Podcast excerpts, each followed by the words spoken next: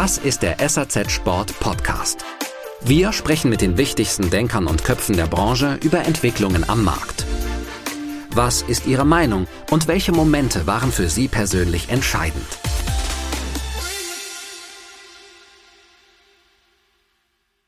Ja, wir verlieren in solchen Fällen natürlich Zentralregulierungsvolumen und das tut auch im ersten Schritt weh. Aber wir sehen, dass wir ja durch unsere diverse Händlerstruktur, die wir haben und dass wir auch eben viele erfolgreiche Partner haben, dass wir dieses äh, Volumen auch wieder zurückgewinnen. Insbesondere im Onlinehandel sehen wir dann auch Konzentrationseffekte.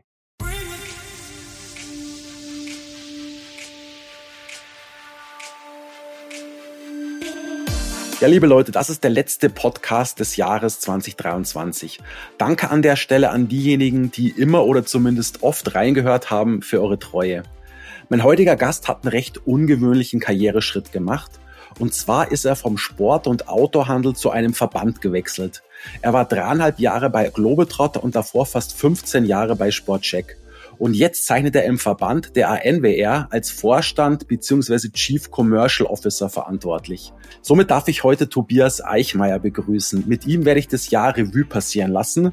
Nicht nur was die ANWR und die Tochter Sport 2000 angeht, sondern auch mit Blick auf die Entwicklung des Marktes respektive des Handels. Darüber hinaus wollte ich auch seine Meinung zu Adidas hören, also ob sich die strategische Zusammenarbeit wieder in eine positive Richtung bewegt. Und was ich so höre, scheint es ja der Fall zu sein. Ich wünsche euch viel Spaß mit der Folge, mit der letzten des Jahres. Lasst uns reingehen. Bis gleich.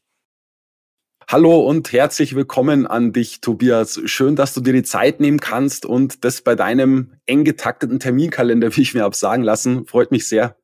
Ja, danke, Florian. Danke für die Einladung und ich freue mich richtig aufs Gespräch jetzt.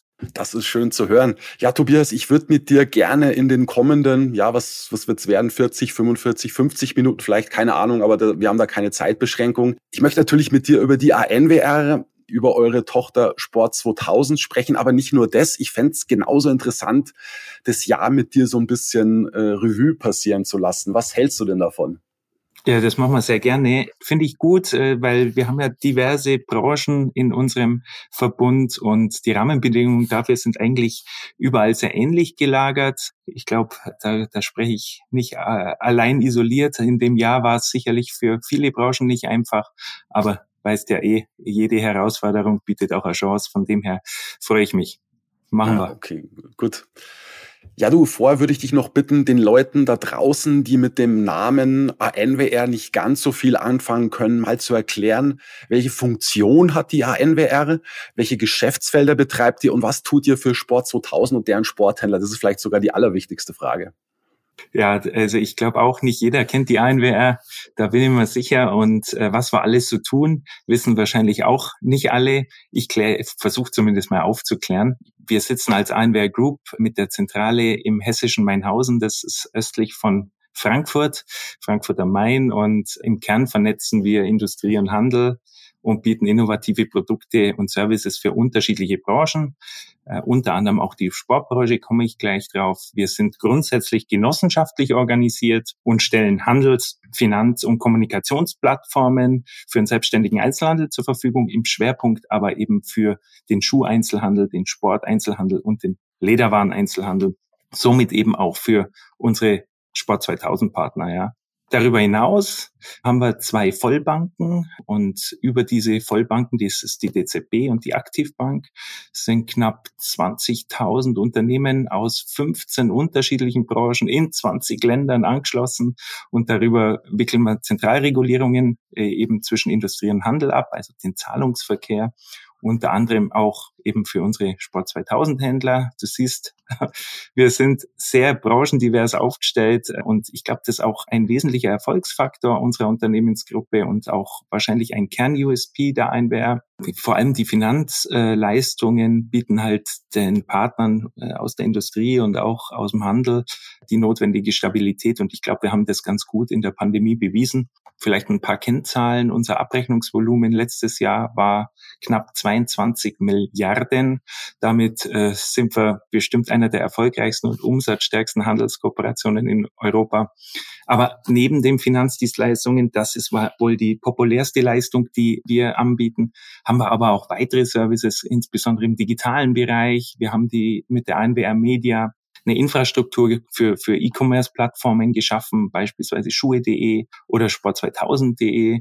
Über die Middleware das nennt sich Qualibet, hat vielleicht der eine oder andere schon mal gehört, haben wir für unsere Händler eben eine Schnittstelle zur Anbindung an alle relevanten und globalen Marktplätze. Und ist auch kein Geheimnis. Wir haben ein bisschen Messeinfrastruktur hier in Mainhausen am Campus äh, mit dem Order Center O1 und den Messehallen, glaube ich, haben wir sehr, sehr relevante Orderplattformen für den Sportbereich, für den Schuhbereich, Lederwarenbereich.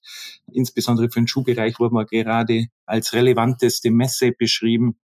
Und so ein bisschen das Thema Warenversorgung vielleicht. Wir haben auch Großhandelsgeschäft. Wir bewirtschaften auch Single-Account-Modelle mit den großen Sportmarken aus Herzogenaurach und aus Beverton, sage ich mal so. Und da bieten wir eben auch unseren Händlern, die vielleicht keinen Zugang mehr zu diesen großen Sportmarken hätten, bieten wir eben Warenzugang.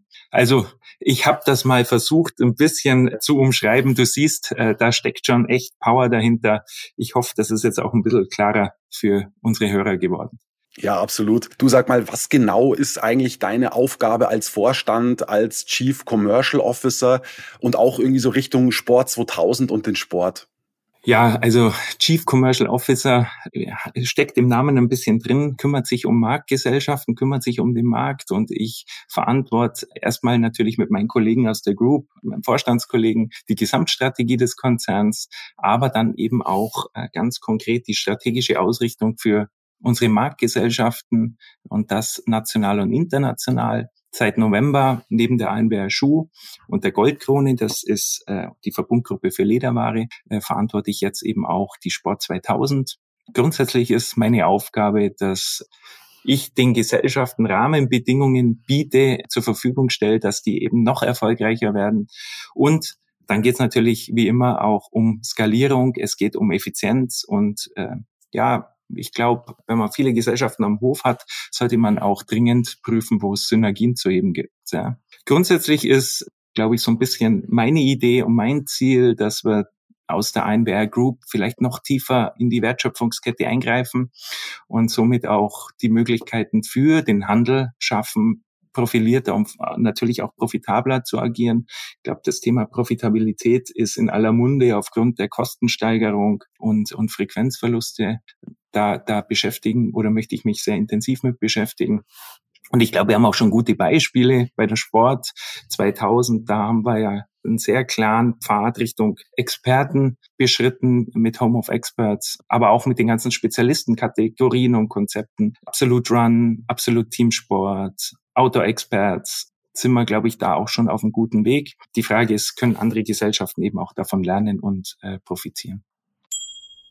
Eine kurze Unterbrechung, um eine gute Nachricht zu verkünden. Unsere große Skistudie ist jetzt erschienen. Für diejenigen unter euch, die noch nicht so genau wissen, worum es da geht, diese Skistudie nennt sich Consumer Report 2024, die Skibranche in Deutschland und ist ein Gemeinschaftsprojekt von Market Media 24, einem Marktforschungsunternehmen aus Köln und SAZ Sport. Wir haben uns dafür die Segmente Ski Alpin und Langlauf vorgenommen und insgesamt 2653 Konsumenten gefragt. Leihst du oder kaufst du? Wo leihst du oder kaufst du? Welche Marke hast du zuletzt gekauft? Wie oft kaufst du? Und so weiter und so fort. Thema waren insgesamt neun Warengruppen, und zwar Alpinski, Skischuhe, Skistöcke, Helme, Brillen, Protektoren sowie Langlaufski, Langlaufschuhe und Langlaufstöcke. Unterteilt wurden die Ergebnisse zusätzlich noch in Regionalität, Altersgruppe und Geschlecht. Ich kann euch wirklich eines sagen, nicht nur das Layout ist da sehr spektakulär, sondern eben auch die Inhalte und ja, darum geht's ja schließlich. Jetzt haben wir endlich mal wieder belastbare Daten und Fakten zum Skimarkt, zum Verhalten des Konsumenten. Die Studie kostet netto 1750 Euro und kann unter folgender Adresse erworben werden www.marketmedia24.de slash shop slash die minus Skibranche minus in minus Deutschland. Wenn ihr nur erstmal reinschauen wollt, dann könnt ihr dort auch eine Leseprobe anfordern. Ja, also wir sind sehr stolz auf die Erstellung der Studie und hoffen natürlich, dass die euch möglichst viele und gute Erkenntnisse bringt, die euch im Tagesgeschäft nutzen. Und jetzt wieder zurück zum Gespräch mit Tobias Eichmeier. Mhm. Das vielleicht nochmal kurz zur Klarstellung. Also die Geschäftsführer der Sport 2000 GmbH mit Margit Goser und Dominik Solleder, die berichten dann direkt an dich, oder? Genau. Genau. Können wir das nochmal, wollte ich nochmal kurz äh, festhalten. Ja, du warst bis vor ja dreieinhalb, knapp vier Jahren lange Zeit direkt im Sport beziehungsweise Autohandel aktiv. Das finde ich ganz spannend und zwar bei Globetrotter und Sportcheck. Warum bist du eigentlich auf die Verbandsseite gewechselt? Weil ich finde, das ist schon ein eher ungewöhnlicher Schritt. Ja, da hast du recht. Das ist sicherlich ein ungewöhnlicher Schritt. Muss einfach auch ein bisschen Revue passieren lassen. Ich war fast ein Vierteljahrhundert im Einkaufsumfeld. Du hast angesprochen bei Sportcheck, aber auch bei Globetrotter tätig. Das äh, hat mir auch tatsächlich unglaublich viel Spaß gemacht. Dennoch wollte ich auch mal ein bisschen die andere Seite kennenlernen, mit, mich mit anderen Geschäftsmodellen auseinandersetzen. Ja, da auch mal so ein bisschen andere neue Herausforderungen annehmen. Und als ich seinerzeit die Gespräche mit der ANWR hatte, habe ich mir auch wirklich mal intensiv mit diesem Geschäftsmodell Genossenschaft auseinandergesetzt. Und das fand ich echt, echt spannend, ja. Und ich persönlich bin, glaube ich, äh, schon ehrgeiziger Mensch und für mich war so die Challenge, so eine Verbundgruppe agil und, und auch kundenzentriert aufzustellen, ja, und zu gestalten. Das ist eben für mich ein großer Motivationsfaktor und das war vielleicht auch der ausschlaggebende Grund und Schritt, dass ich jetzt im Oktober auch wieder oder November die Sportverantwortung gekriegt habe, freut mich dann auch umso mehr. Ist für mich so ein bisschen back to the roots. Ja. Ich habe mir noch mal die PR-Mitteilung von vor einem Jahr angeschaut, als du zum Vorstand berufen wurdest. Und da stand unter anderem folgender Satz, Tobias Eichmeier steht für eine moderne Interpretation der Genossenschaft. Jetzt denkt man als Außenstehender bei Begriffen wie Genossenschaft oder Verband an so ein bisschen an Oldschool, vielleicht auch an verkrustete Strukturen, nicht böse gemeint, manchmal vielleicht auch so ein bisschen an, an was Beamtenhaftes. Was bedeutet denn für dich eine moderne Genossenschaft? Also wie lebst du die? Wie hast du vielleicht auch nicht mehr zeitgemäßes aufgebrochen? Vielleicht kannst du auch mal ein paar Beispiele nennen, bitte. Ja, tatsächlich haftet der Ruf der Genossenschaft so ein bisschen verstaubt, Beamtentum, so ein bisschen an diesem Geschäftsmodell. Ich habe es ja gerade schon gesagt, wenn man sich ein bisschen intensiver damit beschäftigt, glaube ich, ist Genossenschaft aktueller und moderner denn je. Außerdem ist es eine mega demokratische Unternehmensform.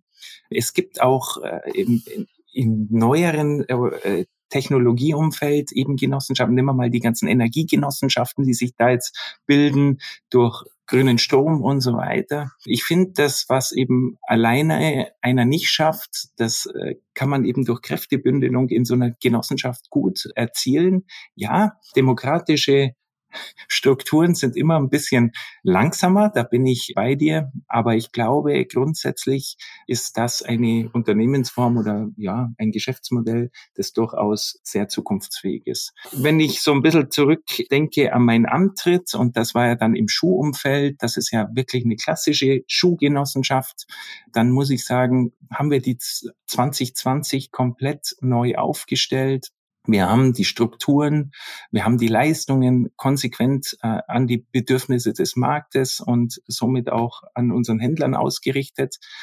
Wir haben auch nicht relevante Leistungen einfach konsequent weggestrichen, ja. Also die haben wir, haben wir nicht mehr gemacht. Wir haben uns neu organisiert. Wir sind deutlich schlanker aufgestellt. Ich glaube, das macht uns heute nachhaltig profitabel, stark und auch investitionsfähig, weil auch am Ende des Tages muss eine Genossenschaft eine gewisse Wertschöpfung erzielen, damit eben in neue gute Technologien investiert werden kann. Ja, und wir wissen beide, die Marktbedürfnisse, die die sind nicht einmal da, die ändern sich quasi stetig und das in einer immer höheren Geschwindigkeit und da muss sich auch die Organisationsstruktur anpassen. Ich glaube, dieses alte genossenschaftliche Bild, Mengenbündelung im Einkauf, das ist längst überholt. So eine moderne Genossenschaft, die nutzt eben auch die Vorteile der Digitalisierung. Wir beschäftigen uns sehr stark mit dem Thema Daten, Data-Driven Business. Ich sehe uns auch nach vorne ganz klar in der Rolle des Infrastrukturgebers, ja, und Infrastruktur, in die eben ein Einzelner nicht investieren kann, äh, aber wir als Gesamtheit eben schon.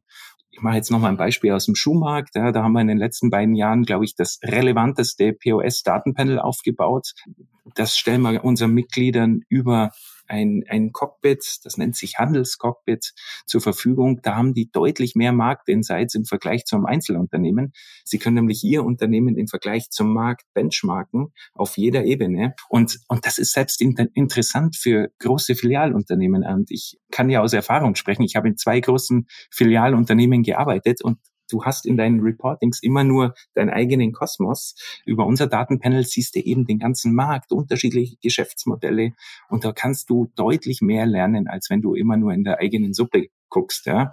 Die Informationen stellen wir übrigens auch unseren Lieferanten im Rahmen des Brand Cockpits dann zur Verfügung. Auch die können viel schneller Trends erkennen und äh, vielleicht auch Innovationspotenziale heben. Ich glaube, das ist so ein bisschen ein grundsätzliches Problem momentan in, in der Sport, aber auch in der Schuhbranche. Es fehlt an Innovationen. Die Sport 2000 rollt das Panel ebenfalls gerade aus. Also ich glaube, da können wir schon unterstützen, dass der Markt sich besser und, und, und spannender weiterentwickelt. Ja. Okay, ach so, das wollte ich nämlich gerade äh, noch fragen. Dieses Handelscockpit gibt's jetzt quasi dann auch bald für die Sportbranche, ja? Für, genau, für die Sporthändler.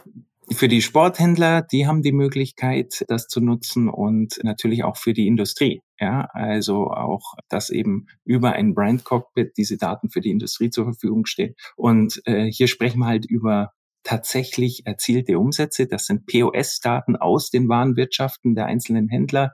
Das ist nicht irgendwie ein Consumer Panel oder sonst irgendwas, sondern das sind harte Zahlen, Daten, Fakten. Ja. Sehr, sehr spannend. Und ich glaube, da sind wir auch sehr stolz drauf, dass wir das geschaffen haben. Ja gut, dann lasst uns mal zu eurer Tochter Sport 2000 kommen. Wie zufrieden warst du denn mit deren Entwicklung in Deutschland in diesem Jahr? Also was waren so vielleicht auch deine Highlights? Die du sogar als Meilensteine bezeichnen würdest? Ich muss sagen, auch die Sport 2000 hat sich in dem Jahr weiter wirklich wacker geschlagen und echt gut entwickelt. Äh, ich hatte gerade über das POS-Panel gesprochen, äh, dann kann ich da auch gern mal eine Zahl nennen. Wir haben ein vergleichbares Wachstum von knapp sechs Prozent. Also vergleichbar heißt dann tatsächlich Like for Like, Tür für Tür.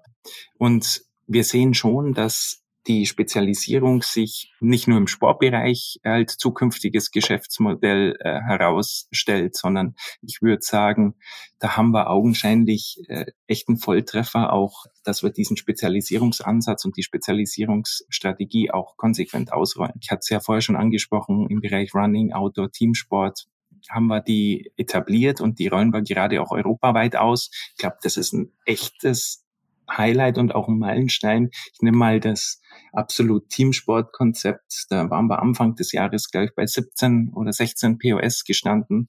Und da stehen wir jetzt zum Ende des Jahres bei über 40. Und nächstes Jahr haben wir da auch noch ein paar auf der Uhr. Also wir sehen, dass das wirklich relevant ist. Das sind begehrliche Konzepte. Unsere Partner möchten das gerne mit uns machen. Das ist marktrelevant. Und äh, wir sehen auch, dass sich die Spezialistenkonzepte tatsächlich äh, stärker entwickeln als die Generalistenkonzepte. Also das sicherlich ein Highlight. Dann freut es mich so ein bisschen aus, man hört es ja auch, auch an meinem Slang, ja, aus, aus der bayerischen Brille heraus. Das war eine Reihe von echt guten, tollen, großen, profilierten Händler für uns gewinnen konnten. Da kann ich mal den Sport Bittel nennen oder den Sport Konrad ab nächsten Oktober. Das freut mich dann umso mehr, und ich glaube, dass das Team, du hast ja vorher eh schon genannt, um Margit und, und Dominik da echt einen guten Job machen.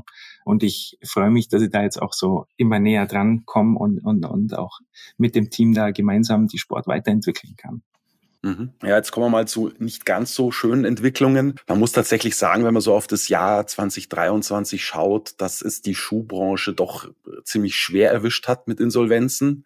Man muss aber auch sagen, dass es den Sport im Vergleich dazu, ja, der ist, kann man sagen, schon relativ glimpflich davon gekommen, ja. Aber jetzt muss ich wieder eine, Einschränkung machen. Den einen oder anderen Partner von euch hat es aber leider doch erwischt. Ich nenne mal ein paar, den Keller Sports, Absolute Team Sport Hesse, SC24.com, dann war es in Österreich Geomix, der ehemalige Partner, der ehemalige große Partner.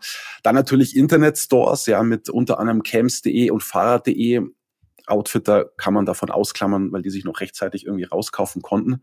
Und über Zentrasport, also über die Sport 2000 Österreich müssen wir später auch noch sprechen. Aber erstmal zu den Handelsunternehmen. Wie schwer wiegen die Verluste für euch? Was würdest du sagen? Ja, also ich glaube, wir bedauern die Entwicklung jedes dieser einzelnen Unternehmen sehr, das ist klar. Jeder Einzelfall ist dann aber auch, glaube ich, für sich selbst erstmal zu bewerten. Das sind jetzt nicht alles die gleich gelagerten Fälle. Grundsätzlich sehen wir schon, dass im Bereich Online übers ganze Jahr schon äh, ziemlich starke Marktbewegungen herrschen. Ja. Zum einen schrumpft der Online-Markt im Vergleich zum Vorjahr zweistellig. Das ist auch erstmals oder erstmalig so. Wir hatten in, ich, ich kann mich gar nicht erinnern, dass der Online-Markt überhaupt mal geschrumpft ist. Jetzt schrumpft er auf einmal zweistellig. Das sind natürlich schon ganz andere Grundvoraussetzungen. Und zum anderen haben sich natürlich auch die Marktbedingungen aufgrund der steigenden Zinsen und, und der Inflation für so ein kapitalintensives Geschäftsmodell deutlich verschlechtert. Also hat der Onlinehandel in Summe schon sehr zu kämpfen im Moment. Davon sind auch die von dir aufgezählten Unternehmen betroffen. Ich sage mal, das ganze Benko-Imperium brauche ich, glaube ich, dann äh, nicht mehr ins Detail gehen, ist ebenfalls durch diese Tendenzen eben auch betroffen. Ja. Und ja, wir verlieren in solchen Fällen natürlich Zentralregulierungsvolumen. Und das tut auch im ersten Schritt weh. Aber wir sehen, dass wir ja durch unsere diverse Händlerstruktur, die wir haben, und dass wir auch eben viele erfolgreiche Partner haben, dass wir dieses äh, Volumen auch wieder zurückgewinnen. Insbesondere im Onlinehandel sehen wir dann auch Konzentrationseffekte. Das heißt, äh, da fallen welche weg, der Umsatz bleibt aber in irgendeiner Weise, weil es andere Partner gibt und da helfen natürlich Spezialistenkonzepte umso mehr, die dann diese Umsätze eben auffangen. Ja, genau, das waren jetzt leider die Verlierer des Jahres 2023, aber mal wieder in eine positive Richtung zu gehen. Welche eurer Händler siehst du in diesem Jahr als absolute Gewinner? Vielleicht steckt schon in dem Adjektiv, das ich gerade genannt habe, steckt vielleicht schon ein bisschen die Antwort, aber nicht nur wahrscheinlich. genau. Äh, auch wenn ich mich da jetzt wiederhole, klar. Das sind definitiv unsere Spezialistenkonzepte. Diese sind einfach mit einem klaren Profil und, und, und äh, mit den vielen da drin verankerten Leistungen funktionieren die einfach hervorragend, das muss man sagen. Und wir haben jetzt gerade, oder ich habe gerade so ein bisschen über die dunkle Seite des Onlinehandels gesprochen, aber wir haben auch im Online-Umfeld gute Beispiele, dass es eben auch Pure Player schaffen, insbesondere Outdoor Pure Player. Da haben wir zwei, drei tolle, starke Partner, äh, wo wir das auch sehen und mit denen wir tatsächlich auch wachsen, ja, auch in diesem Jahr wachsen. Grundsätzlich glaube ich, sind es vor allem die Händler, die stationär und digital gut aufgestellt sind. Ja, ja, wir sprechen immer viel über Omnichannel oder Seamless Commerce, aber das sind die, das sind, glaube ich, die Geschäftsmodelle der Zukunft und die wachsen auch in diesem Jahr wieder überproportional und zeigt mir ganz klar, dass erfolgreiche Händler eben da sind, wo ihre Kunden sind, ja, und die sind im Zweifel nicht immer nur in der High Street, sondern eben auch auf TikTok, auf YouTube, auf Insta und so weiter. Und da muss ich die eben auch bedienen in irgendeiner Art und Weise. Hm. Ja, ganz interessant. Du hast den Begriff Omnichannel gerade angesprochen. Wenn du mit Unternehmensberatern irgendwie kommunizierst und eben mit denen sprichst, dann, dann sagen dir die genau das, ja, Omnichannel ist der Weg, also auf beiden Kanälen unterwegs sein, offline und online, beide miteinander verzahnen. Jetzt beweisen aber eure Mitglieder, dass das gar nicht so sein muss. Ja, du hast die Online Pure Player auf der einen Seite und die sehr stationär geprägten Händler auf der anderen Seite, die also ja, ich will nicht sagen, kaum Umsätze übers Netz einfahren, aber relativ wenig. Also dass der Online-Anteil dann oft nur, weiß nicht, fünf Prozent, maximal zehn Prozent, nicht mehr. Das heißt, bei, beim Großteil der Unternehmen funktioniert diese eine Strategie eigentlich sehr gut. Und wir haben ein Negativbeispiel im Bereich Omnichannel Sport Check, der hat es ja in Reinkultur gespielt und jetzt sehen wir, was draus geworden ist, hat nicht funktioniert. Sag mal, was ist denn aus deiner Sicht denn der richtige Weg für einen Sporthändler in der heutigen Zeit? Ja, ich weiß, es gibt da irgendwie keine, keine Blaupause, aber irgendein Weg, irgendeine Strategie, irgendeine Richtung muss es doch geben, oder? Oder muss man das wirklich für jedes einzelne Unternehmen individuell bewerten? Was würdest du da sagen? Das ist echt eine gute Frage. Und ich glaube, wenn ich da diese Blaupause hätte oder diese eine Antwort, dann wäre ich da, wäre ich da wahrscheinlich Milliardär. ähm, aber ich glaube, wir wissen beide, äh, da gibt's keine One-Fits-All Lösung. Ob dann äh, bei Sportcheck wirklich das ausschlaggebende Thema Omnichannel war oder nicht, äh, würde ich auch mal in Frage stellen. Aber ich glaube, es gibt heute keine klassische Customer Journey mehr. Ich hatte ja gerade angesprochen, die Kunden, die sind halt heute überall. Und Kunden kaufen heute auch anders, ja, als vor vielen Jahrzehnten noch gar kein Online-Händler da war. Da war eben die Customer Journey relativ klar. Da gab es einen Bedarf, dann bin ich irgendwo in den Laden gegangen, da habe ich mir meinen Bedarf gedeckt und wenn es ein guter Laden war, habe ich mich noch inspirieren lassen und habe dann vielleicht noch was zusätzlich gekauft. So funktioniert es heute nicht mehr. Ja. Ich glaube, wichtig ist es, dass ein Händler heute ein klares Profil hat, dass die Kunden wissen, für was er steht, dass er eben auf allen relevanten Kanälen für seine Zielgruppe vertreten ist und dass er eben weiß, wo diese Zielgruppe sich auch bewegt. Ja? Also das ist, ist ja immer, klingt ja immer so einfach mal hier ein bisschen Insta, mal ein bisschen da, aber ist da überhaupt meine Zielgruppe? Und das bedeutet eben für den rein stationären Handel, dass er sich auch diesen Kanälen bedienen muss. Im Zweifel auch nur für die Kommunikation. Und wir haben in, in unseren Reihen ein sehr prominentes Beispiel dafür, dass das extrem gut funktioniert, ja. Und viele Zuhörer kennen vielleicht den Jost, den Jost Wiebelhaus aus dem Laufshop in Frankfurt oder Frankfurter Laufshop, ja. Der ist auch Beiratsvorsitzender bei der Sport 2000 und der verkauft nicht eines seiner Produkte online, ja. Aber er, er bedient sich der Kommunikation aller möglichen Kanäle online und so weiter. Am Ende verkauft er seine Produkte nur stationär, gepaart mit einer wirklich hochwertigen, geilen Beratung. Und gleichzeitig ist er dann eben digital auch bei den Kunden präsent und damit äh, verbindet er die ganzen Touchpoints zum Nutzen seiner Kunden. Und ich glaube, das ist jetzt eigentlich das echte Geheimnis. Er schafft da eine authentische und loyale Community. Denn der Endverbraucher, das haben wir auch gelernt über die letzten Jahre, wird immer illoyaler. Und Geschäftsmodelle, die über Preis agieren, haben halt den USP zum Endverbraucher Preis. Und wenn der Preis woanders besser ist, dann ist die Community auch nicht mehr loyal. Ich denke mal, das ist so was, was man was man so grundsätzlich sagen äh, kann. Das heißt also, am Ende ist es tatsächlich so, jeder muss sein Geschäftsmodell für sich überprüfen. Aber Fakt ist, rein stationär wird äh, die Zukunft schwierig. Eine ganz kurze Pause nochmal und dabei möchte ich euch unser Jobportal jobs.saz.de ans Herz legen. Ein Portal, das euch hilft, passende Kandidaten für die Sport-, Lifestyle- und Bike-Branche zu finden. Ihr kennt da unsere beiden führenden Branchenmedien SAZ Sport und SAZ Bike und wir können da die Kompetenzen bündeln, eben im Bereich der Online- und Offline-Medien und euch letztlich eine passgenaue Zusammensetzungen der Zielgruppen von Handel und Industrie über Agenturen bis hin zu Verbänden und Vereinen liefern. Ja. Zusätzlich profitiert ihr von vielen weiteren Features und Vorteilen. Ihr habt erstklassige Leistungswerte der Newsletter, Websites und Printausgaben. Ihr habt eine wirklich hochwertige Reichweite sowie passgenaue multimediale Ansprache durch Online-Newsletter und Printausgaben in der Dachregion, also in Deutschland, Österreich, Schweiz. Ihr könnt einfach komfortabel und schnell Stellen anzeigen einsteigen und könnt eben auch dabei automatisch prüfen, ja, wie, wie erfolgreich ihr da wart und ähm, könnt eben dabei auch entsprechende Qualitätssicherung vornehmen. Und natürlich ist es auch so, das können wir, glaube ich, auch so unbescheiden sagen, das Preis-Leistungs-Verhältnis ist wirklich sehr, sehr gut und sehr, sehr hoch. Weitere Infos findet ihr auf jobs.saz.de. Schaut da einfach mal rein. Danke euch. Ja, okay, aber wir können doch auch festhalten wiederum, und das hast du, finde ich, auch an einem gerade schönen Beispiel erklärt, ein Spezialist mit einem richtig starken Profil braucht nicht zwingend einen Online-Shop. Oder würdest du den Joost Wiebelhaus doch eher als Einzelfall sehen?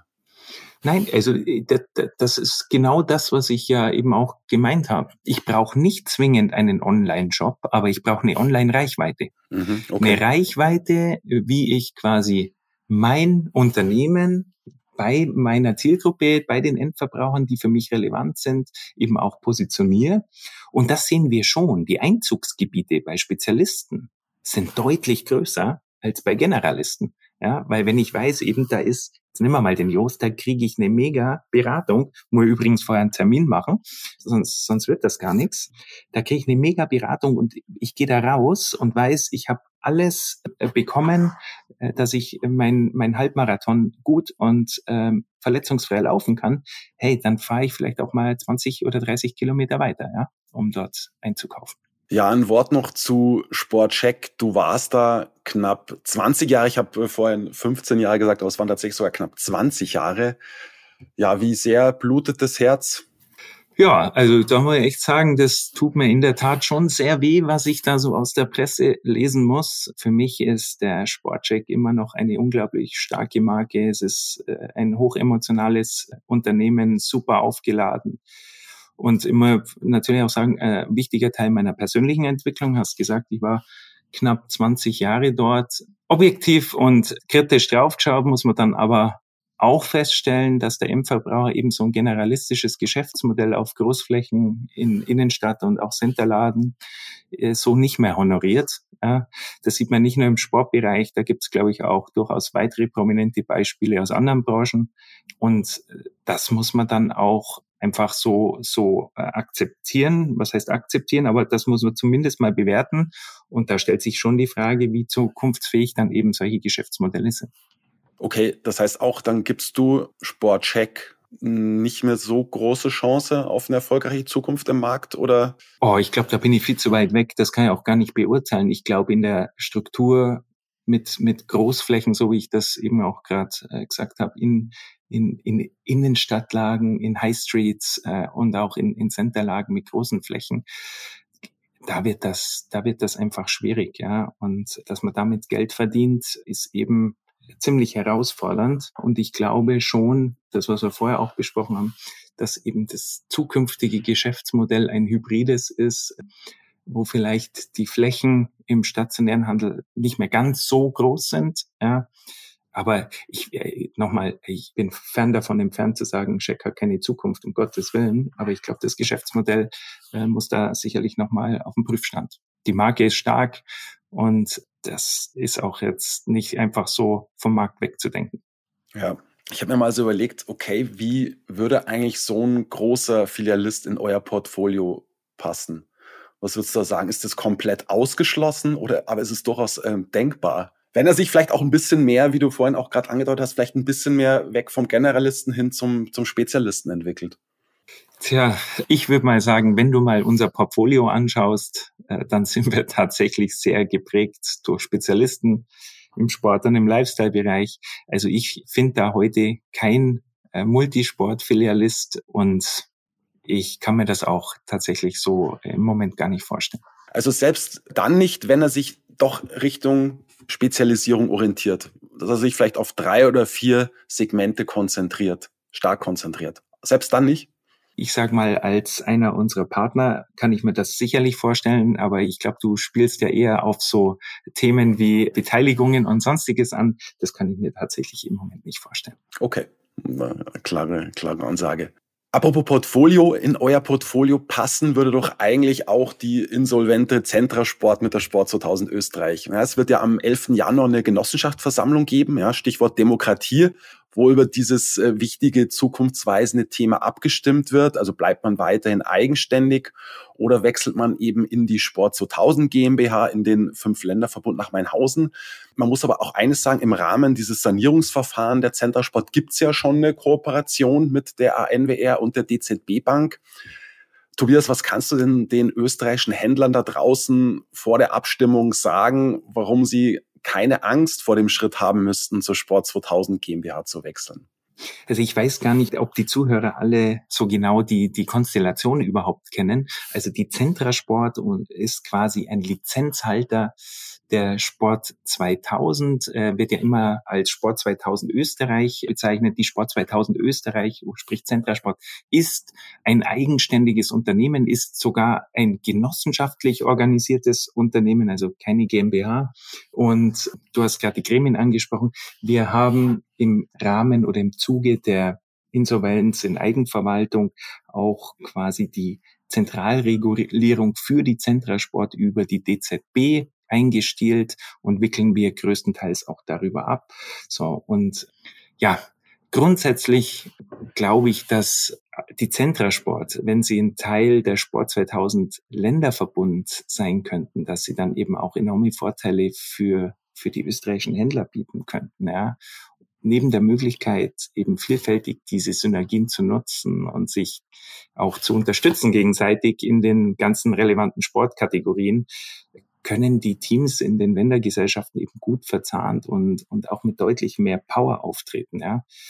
äh, wir hatten vorher im genossenschaftlichen Rahmen über Investitionen gesprochen. Ja, also du musst eben in den heutigen Zeiten mehr denn je investieren in Zukunftslösungen und dass eben Investitionen in wichtige Services und Zukunft, die digitale Prozesse, Ausbau und Weiterentwicklung der teilweise auch bestehenden Tools. Also da gibt's ja richtig gute Dinge wie das DCC in Österreich, aber auch die Rent-Plattform für die Touristenhändler, wie das in Österreich so schön heißt, das sind die Skihändler, die bleiben damit oder blieben damit auch erreichbar und die kann man eben auch weiterentwickeln, weil ich glaube, Rent ist so ein bisschen in die Zukunft geschaut, nicht nur ein Skithema oder ein Bike-Thema. Sharing Economy ist ein wachsender Markt, äh, also da kann man auch drüber nachdenken. Last but not least, ist, glaube ich, eine vereinte Stimme im Markt und auch gegenüber der Industrie von enormem Vorteil, auch für, für die österreichischen Sport 2000 Händler dann. Mhm. Aber ihr müsstet eben eigentlich fast komplett neue individuelle Lösungen auf sie, auf sie zuschneiden. Ne? Also das, das muss man schon auch sagen, weil der, der österreichische Markt ja schon, wie du es auch angedeutet hast, ein bisschen anders funktioniert als der deutsche. Wie, wie groß wäre die Herausforderung für euch? Oder glaubst du, das wäre relativ unproblematisch umsetzbar? Also ich glaube, es gibt, es gibt eine große Herausforderung, das ist so ein bisschen das Thema Wintersport, weil mhm. da sind wir, ich glaube, in, in unserem aktuellen Fünf-Länder-Verbund nicht ganz so stark, wie das wahrscheinlich aus so einem Markt raus passieren könnte. Aber jetzt mal unter uns, das sind die Themen, die, die können wir sicherlich auch lösen. Das sollten keine Showstopper sein. Und ansonsten, glaube ich, wäre das für die österreichischen Sporthändler durchaus ein äh, deutlicher Gewinn an Mehrwerten und, und Services und Leistungen. Und ja, ich vielleicht das auch noch mal so ein bisschen. Ich, auch jetzt in dem Podcast habe ich natürlich schon, was ist die ANBR? Das klingt alles erstmal groß, mächtig, powerful. Ja, da haben wir nichts zu sagen oder sonst irgendwas. Am Ende des Tages sind wir in den Gesellschaften super familiär unterwegs und ich finde, das macht uns also ein bisschen aus, dass wir eben nicht alles top-down über einen Konzern steuern, sondern dass eben in den einzelnen Gesellschaften durchaus so ein bisschen familiäres Business auch stattfindet. Und das, glaube ich, äh, würden die österreichischen Händler auch durchaus schätzen. Genau, und ich, also wir können, glaube ich, festhalten und ich gehe, glaube ich, auch recht in der Annahme, ihr würdet euch einen Beitritt schon sehr wünschen. Na klar tun wir das. Also das steht außer Frage und ich finde, Sport 2000 in Österreich soll auch in Zukunft stark sein und wir, wir, wir sind ja nicht nur hier in Deutschland aus dem Fünf-Länder-Verbund raus agieren, sondern ich glaube, Österreich ist auch super wichtig für die Weiterentwicklung der Sport 2000 international und äh, vor allem die anderen Ländergesellschaften, die dort mit drin sind. Das sind ja insgesamt 20 Länder, die da gemeinsam kooperieren. Und wir würden uns natürlich sehr freuen. Mhm. Okay, halten wir so fest. Jetzt würde ich mit dir abschließend gern thematisch noch auf die Industrieseite wechseln zu einem Global Player, den du vorher auch schon mit ähm, Herzogenaurach betitelt hast, ähm, zu Adidas. Wir haben die Entwicklung ja alle in den letzten Monaten und auch Jahren natürlich verfolgt, klar. Und wenn man sich so das Jahr auch 2023 anschaut, hat es ja wirklich sehr, sehr turbulent angefangen. Ich glaube, das müssen wir jetzt alles nicht mehr nachzeichnen, aber es war einfach so, dass der neue CEO der Björn Gulden schon so einige Scherben aufzukehren hatte aus der Ära Rohrstedt was ich zuletzt auch so gelesen habe, ähm, wird so sein, der Konzern wird 2023 Umsatz verlieren, ja wohl im niedrigen einstelligen Prozentbereich, aber das ist jetzt für euch Verbände, jetzt für den Sporthandel nicht ganz so entscheidend. Viel wichtiger ist es, ja, dass einfach die Zusammenarbeit wieder enger wird, wieder partnerschaftlicher wird. Da geht es natürlich um Themen wie Kommunikation, Betreuung, aber natürlich auch um Dinge wie Warenverfügbarkeit, äh, Zugriffe auf bestimmte Produkte, äh, natürlich auch um Lagerhaltung, weil Adidas natürlich ähm, von den Händlern sehr, sehr viel verlangt hat, auch in Vorleistung zu gehen und selber also nicht so wirklich ein Lager zur Verfügung gestellt hat. Geht es summa summarum eigentlich darum, und das finde ich immer auch ganz interessant, das hatte ich so in den letzten Jahren auch immer so ein bisschen so im Kopf irgendwie, dass der stationäre Sportfachhandel einfach wieder ernst genommen wird, ja. Und wie, also wie man so hört, scheint es sich alles auf einem ganz guten Weg zu befinden. Aber mal an dich so die Frage, ich glaube, das kannst du auch bestätigen. Woran merkst du oder woran merkt ihr speziell, dass sich Adidas und Sport 2000, also jetzt auch mit der Mutter NWR im Rücken, wieder auch mehr auf Augenhöhe begegnen und, und spüren das eure Händler schon jetzt im Tagesgeschäft? Was würdest du da sagen? Ja, also erstmal ähm, sind die globalen Sportmarken sehr wichtige Partner von uns. Das möchte ich an der Stelle auch sagen, äh, auch wenn die Zusammenarbeit in den letzten Jahren nicht mehr ganz so einfach war. Das, äh, glaube ich, weiß auch jeder. Die Reglementierungen, äh, die selektiven Distributionsvorgaben, die waren schon und sind schon sehr stark äh, einschränkend für uns gewesen. Ich glaube, über unser Single-Account-Modell im Sport, aber auch im Schuhbereich haben wir da viel und gut ähm, abdecken können und den Zugang zu den Marken unseren Händlern auch weiter gewährleisten können. Aber ich muss schon auch sagen, seit dem Start von Björn Gulden spüren wir tatsächlich auch einen deutlichen Umschwung bei Adidas. Und die Zusammenarbeit wirkt äh, seitdem auch viel zugewandter als noch vor einiger Zeit die Statements von Björn Gulden, das sind aus meiner Sicht überhaupt keine Lippenbekenntnisse, sondern das, das spüren wir auch. Zwischen Adidas und auch der Anwehr Group wird beispielsweise gerade intensiv an langfristig ausgerichteten strategischen Partnerschaften gearbeitet für die einzelnen Gesellschaften. Wir haben da eine Händlerbefragung über die Sport 2000 Partner gemacht, die dann wiederum Input bringen für eine Reihe von detaillierten Workshops auf unterschiedlichen Ebenen. Und da wollen wir wirklich ein belastbares, aber auch greifbares Ergebnis erzielen. Und warum sage ich, sind das keine Lippenbekenntnisse?